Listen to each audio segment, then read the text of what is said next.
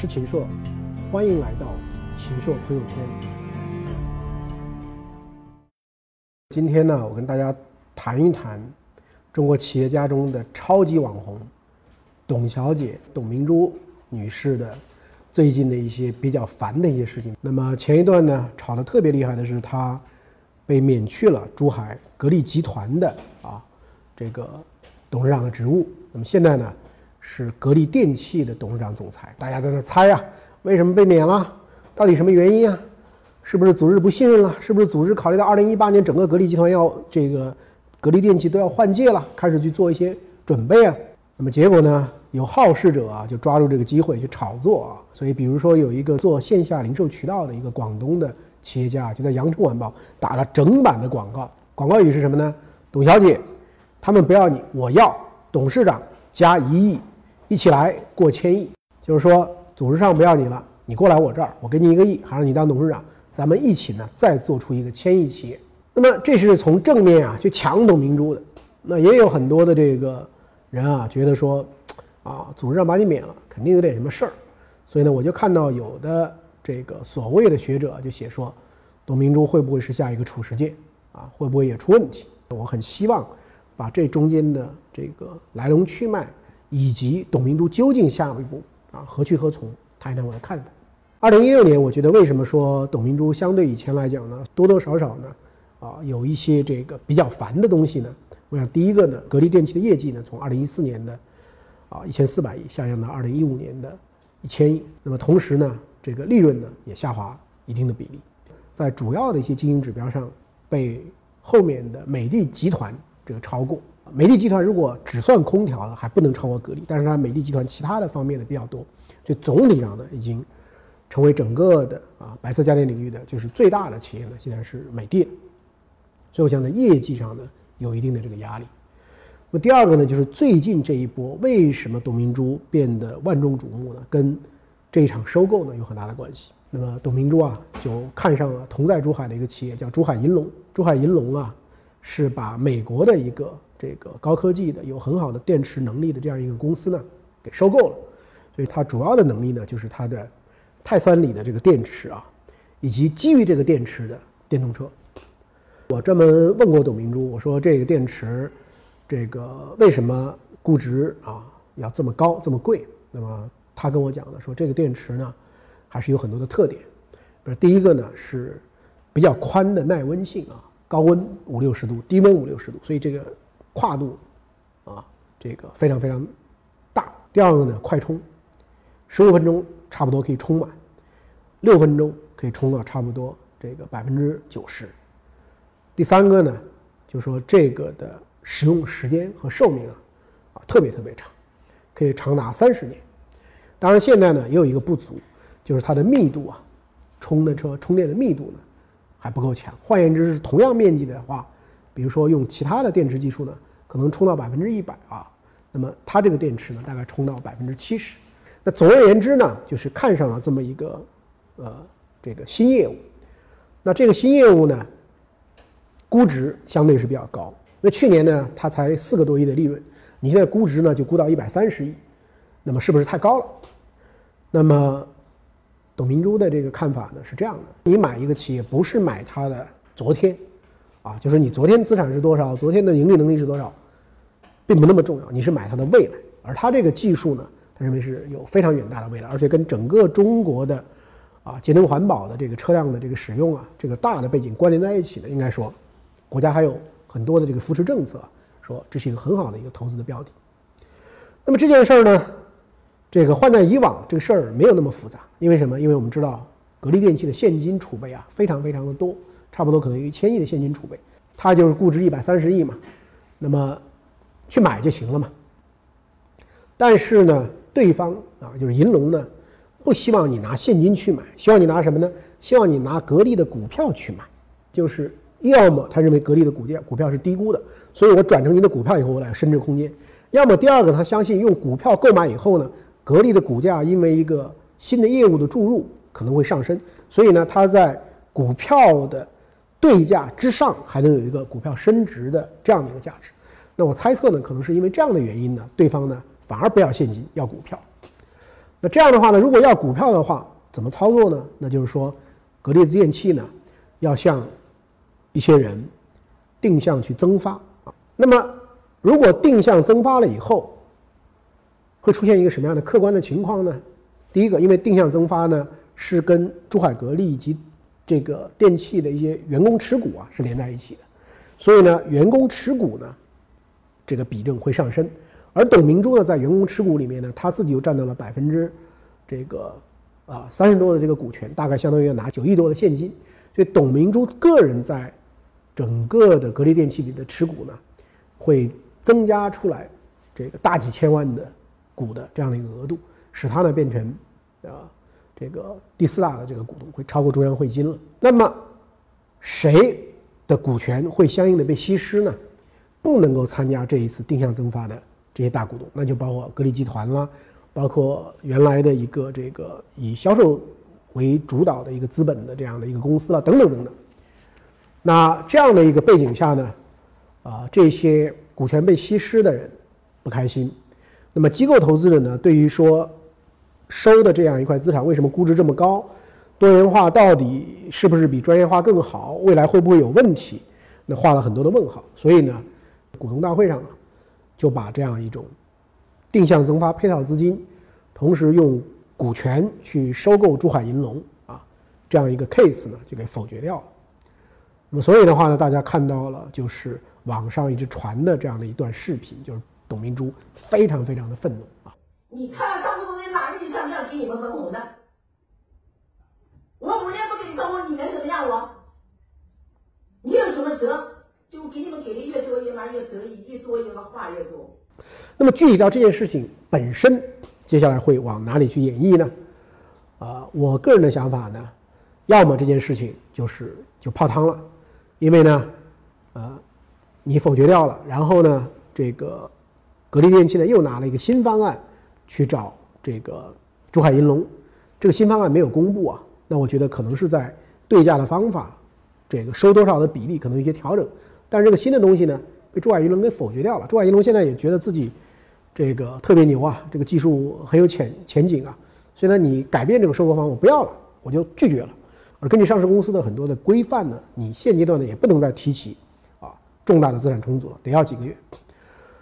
那么过了一段时间之后，会不会收呢？用什么方法收呢？那我个人认为呢，啊，如果说格力认定说。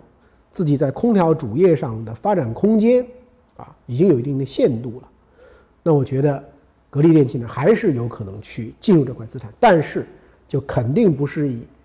这个股权去百分之一百全额收购的方法来完成这个 deal 了。那我猜测可能是部分的参股，或者说格力电器也参一部分股份，或者说一些员工也参一部分股份，等等等等。总之呢，他是希望把两者连接起来。那么这个事情过了之后没多久，的的确确就发生了，啊，说董明珠已经被免职了。而这个免职的新闻呢，二十多天以后，《南方日报》才最早报道出来，说怎么一回事啊？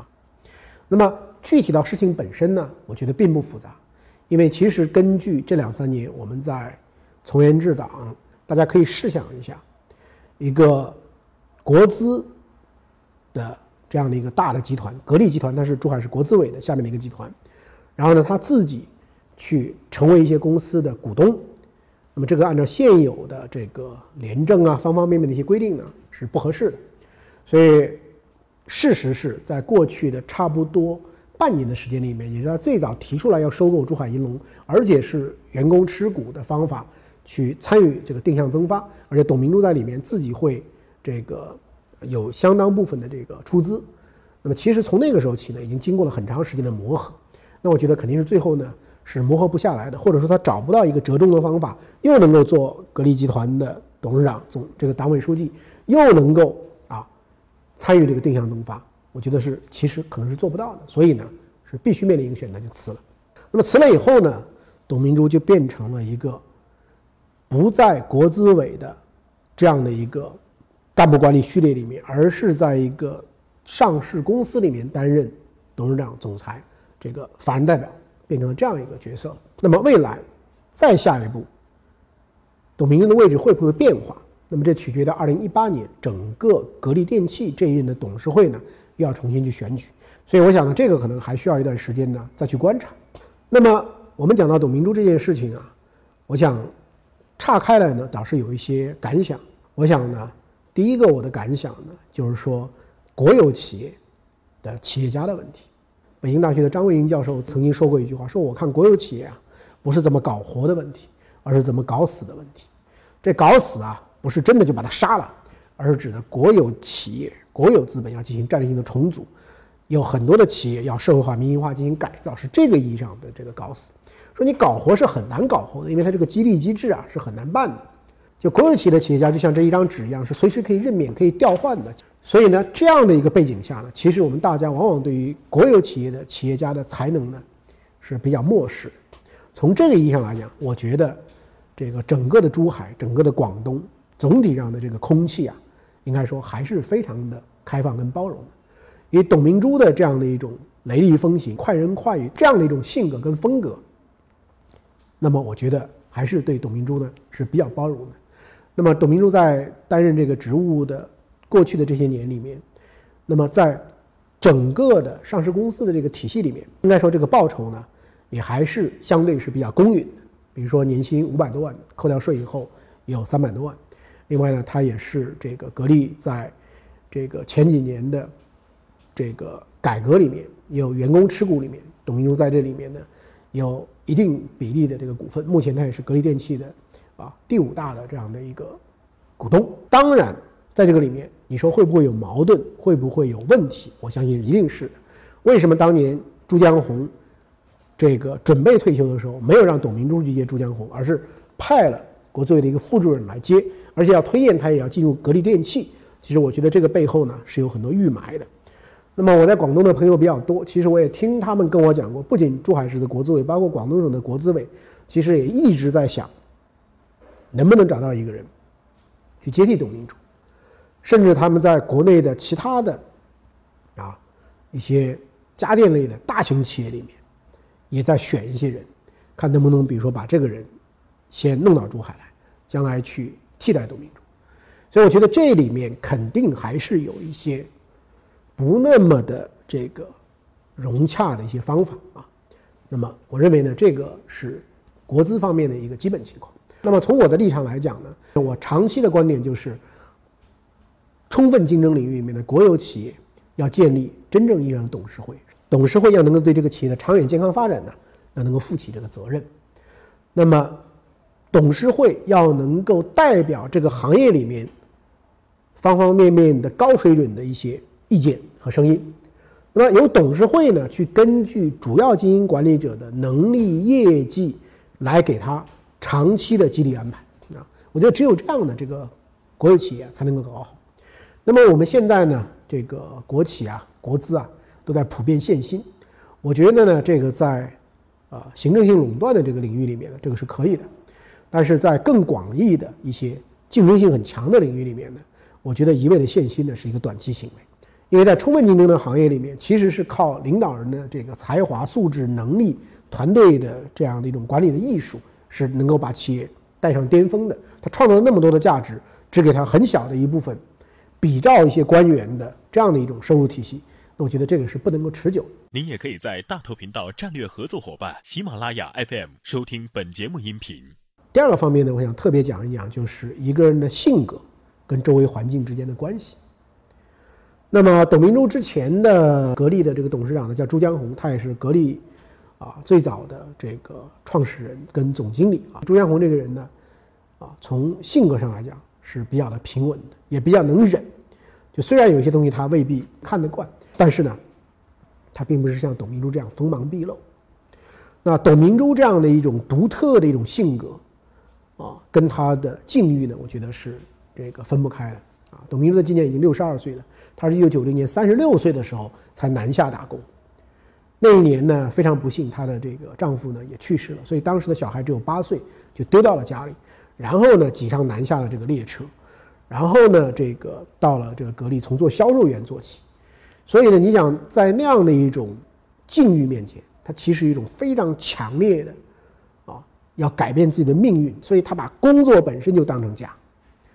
所以在一九九零年、九一年那个时候，当时的这个空调啊还是非常非常的抢手。说当时苏宁的张近东刚刚在南京创业，南京是中国的四大火炉之一啊，特别需要多的空调。可是当时董明珠后来管这个安徽，后来管江苏的时候呢，就把这个签约啊是签给了南京的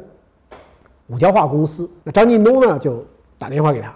说我先打五百万给你，对吧？能不能把货源给我？不要让我再从五交化这里过一手再去进。啊，董明珠说不行，说我已经答应了他们，我已经签了合同，你要想你就到他那里去拿。所以张近东啊非常非常气愤，说哪有像你这样的，给你五百万都不要，真不是东西啊。那么董明珠当时呢，这个还是一个其实还是普通的业务员，说就是就算你说我不是东西，货也不能给你。所以他这个性格啊是非常非常这个强悍的，而且是一根筋，非常轴。那么后来呢，因为他个人的这个业绩太突出了，他一个人就干掉了所有这个整个的销售领域，他管的业务啊，就超过了这个八分之一的这个业绩。所以呢，这个朱江红啊也是慧眼识人才，把他调回总部去当了这个销售部的部长。没想到他当了销售部的部长以后呢，更加眼眼睛里揉不得沙子，任何的。不符合这个规定的，他通通都这个把它砍掉。那么，包括朱江红啊，董明珠这个风格呢，就是杀伐决断，那是该怎么着就怎么样，就他乒乒啪啪，把一些朱江红的一些这个这个关系啊也给砍掉啊。但是这样的一个客观的结果，是把格力的啊这个像拧毛巾一样的，把很多的这种。他认为冗余的、应该节约的东西，他都给它拧掉了，所以就剩下来呢，就有更多的这个利润。那董明珠跟人相处呢，也是爱憎分明啊。